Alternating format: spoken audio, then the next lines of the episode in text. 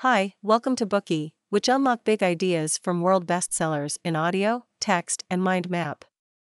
Please download Bookey at Apple Store or Google Play with more features. Get your free mind snack now. Today we will unlock the book, Turn the Ship Around. A true story of turning followers into leaders. It tells the story of how L. David Marquet rekindled its crew's morale and changed the worst performing Santa Fe for the better by adopting an unconventional but extremely successful management model whilst delegating power to his subordinates. How long will it take for a submarine at the bottom of the ranking to become the best in its fleet? A couple of years, right? Well, incredibly, L. David Marquet spent only less than a year to achieve this magnificent and outstanding feat. Santa Fe is the submarine at the core of this story. Before Marquet took command, she ranked bottom in the whole of the U.S. Navy's nuclear attack submarine fleet. For a significant period of time, its negative reputation preceded her and was known instead for her sloppy and unprofessional crewmen. Worse yet, during its prospective commanding officer training, Santa Fe was used as an example of how not to manage a crew, an antithesis of what the commander strived for, with the Santa Fe really a lost cause. This was what Marquet had to precisely deal with. Prior to this assignment, Marquet had worked on the USS Sunfish and was a junior officer at the time. One day, during their usual training cycle, he spotted a large merchant vessel but was unable to tell its precise location unless the submarine could track the merchant vessel using its active sonar technology. However, the crew had not received any authorization to use its active sonar technology. As Marquet fretted over this important matter, his captain appeared next to him and said, Why don't you just say, Captain, I intend to go active on sonar for training? That was the first time Marquet had ever called the shots. His captain left him in charge of employing the active sonar, and this opportunity kindled his passion for his work. That experience also taught him significantly about leadership, particularly the leader leader management style, specifically involving decentralization of power and its empowerment of crew members. After taking over Santa Fe and becoming the commander of this black sheep, Marquet resorted to a new management model befitting her situation and turned things around within just a few months. Santa Fe further earned merits for her combat effectiveness and exceptional crew. Since then, Marquet's approach has garnered and achieved attention from the masses. He recounted his experience as the commander of Santa Fe in this book, which quickly became popular and a huge hit amongst readers. The author of The Seven Habits of Highly Effective People, Stephen Covey, even discussed Marquet's work and leadership style in his bestseller The Eighth Habit. It begs the question just how extraordinary Marquet's approach is? Now, let's split Turn the Ship Around into three parts, dissecting the inner workings of Marquet's management model. Part 1 Adopting Leader Leader Management System to Boost Work Efficiency. Part 2 Cultivating the crew members' work ability and deliberateness. Part 3 Making continuous improvements in practice. Part 1 Adopting Leader Leader Management System to Boost Work Efficiency. Once Marquet received the order to take command of Santa Fe, he headed over to examine what the situation was actually like, and also to prepare himself properly for the task. His heart was weighed with worry and curiosity as he boarded the submarine. When he entered the vessel through the narrow hatch, the first things he noticed was the filthy deck and lethargic, lazy crew. Marquet greeted everyone cheerfully, but most of them murmured or simply muttered responses. Many were looking down at their feet and avoiding direct eye contact with their commander. While Marquet wandered into the submarine, he asked the crewmen questions about the gauges, the dials, and other equipment. He even interviewed chiefs and officers about its crew members. During their brief conversations, Marquet realized that there were serious issues in the way Santa Fe was run. The execution of every task should be reported via the relevant levels of officers on board and eventually to the commander, a chain of command. Hence, their existing management system resulted in low work efficiency and low morale. One particular incident clearly reflected this problem. One day, as Marquet strolled on the deck, he noticed that one of the junior sailors was looking rather miserable. Marquet walked over and asked the young man what was going on with and if he was okay. The sailor confessed that he had submitted a leave request for Christmas weeks ago. However, it had yet to be approved. Due to that, he might not be able to spend the holiday with his family, and apparently upset the member of staff. According to this particular rule, it is the executive officer who is required to receive the request approved in the end, meaning, within the specific chain of command, it must travel through hands and the decisions of seven people. It would have to be viewed six times in front of different people before it even reaches the level of an executive officer. Upon learning the situation at Santa Fe, Marquet officially took command of the submarine. That very afternoon, he called the chiefs over. These men were all in the middle management positions. Marquet told them that he had planned to decentralize his command, granting the chiefs power to make decisions. In the meantime, the chiefs had to be directly responsible for the performance of their respective departments.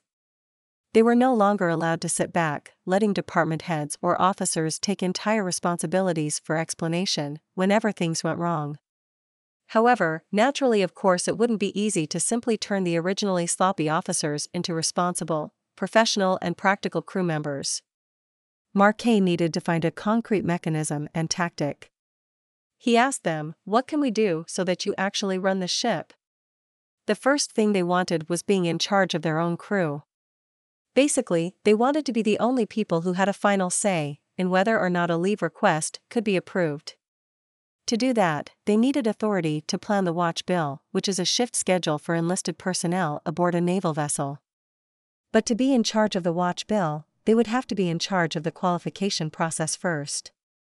In other words, the responsibility of managing leave is built upon many other responsibilities.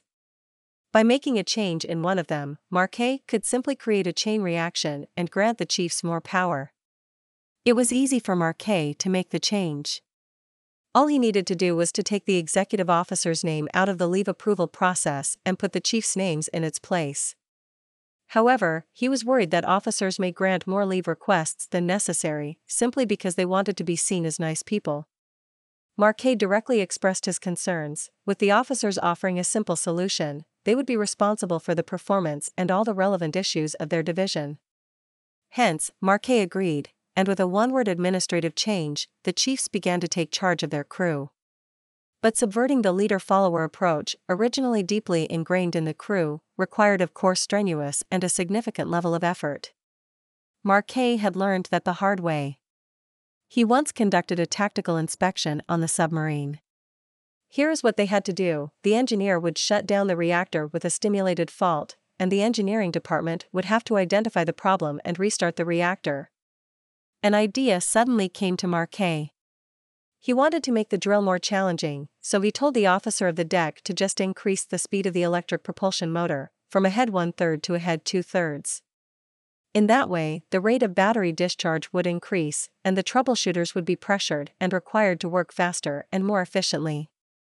The officer of the deck gave the order, but the helmsman did not move. He squirmed in his chair for a moment before telling Marquet that there was no ahead two thirds on the electric propulsion motor. Santa Fe was a Los Angeles class submarine, quite unlike the ones Marquet had worked on. To make matters worse, the officer of the deck was used to just following orders instead of actively taking responsibility of their actions, resulting in this embarrassing scenario. This incident reminded Marquet that he must encourage his subordinates to voice their opinions instead of directly giving orders. Only then could they call their own shots and make effective decisions. Of course, that was yet another difficult task on its own. Santa Fe once had a drill during which the crew had to locate the enemy and sink it. Just as the submarine was about to open fire, Marquet received an order to raise the radio antenna. It appeared to be a test from his superior, Commodore Mark Kenny, who wondered how the crew would react to an unexpected situation. If they followed the order, the radio antenna would stick out of the water, exposing the ship's location. If they refused to do so, they would have disobeyed the Commodore. Although Marquet was furious and wanted nothing than to bark the order immediately, he refrained from doing so. Instead, he urged everyone in the control room to discuss and come up with an appropriate solution, which they did. They decided to proceed with the attack, successfully completing their mission. Throughout their discussion, Marquet had resisted the urge to offer his opinion and let his subordinates take the reins.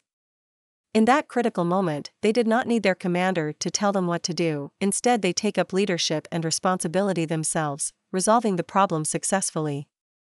That being said, to truly delegate authority, leaders don't necessarily need to stay silent and sit back all the time. A good leader ought to check on the subordinates and the tasks in progress to give pointers when needed and improve work efficiency. Marquet found this out during his first few weeks on Santa Fe when they were preparing the ship for sailing. One of the key preparations involved the nautical charts. The charts are essentially maps that the submarines follow to avoid obstacles across the ocean. Two days before Santa Fe set sail, the crew finished the charts. However, they were, as Marquet puts it in the book, perfect, but irrelevant. It was because the quartermasters who prepared the charts had no idea which path Santa Fe would take to reach their destination. Besides, the nautical charts were drawn by several different people, with different colors for labels and different chart legends. All in all, it was incredibly confusing. Hence, Marquet gathered all the quartermasters and pointed out the issues on those charts. He demanded consistency, especially in terms of the contour lines and colored markers. Together, the group created a standard scheme for everything. For example, the area of water where Santa Fe owned was marked in blue, the yellow zones belonged to other submarines and would have to be avoided at all times, the green areas represented shared water, where Santa Fe had to remain at a specific depth. With this scheme, the charts made much more sense and overall were much more accurate and effective. Since then, Marquet learned that a leader ought to spend time guiding the subordinates and stating the goals of their tasks if they were to become sidetracked. Having these brief, early conversations worked wonders for work efficiency. That is all for part 1. In this section, we learned how Marquet changed the way Santa Fe was run. First, he delegated power to the chiefs and encouraged them to voice their opinions and take responsibilities to make their own decisions. In the meantime, he took time to inspect their work carefully and to conduct early, effective interventions if errors were spotted. These changes significantly improved the situation on Santa Fe. Today we are just sharing limited content. To unlock more key insights of world class bestseller, please download our app. Just search for B O O K E Y at Apple Store or Google Play. Get your free mind snack now. Dir hat dieser Podcast gefallen? Dann klicke jetzt auf Abonnieren und empfehle ihn weiter. Bleib immer auf dem Laufenden und folge uns bei Twitter, Instagram und Facebook. Mehr Podcasts findest du auf meinpodcast.de.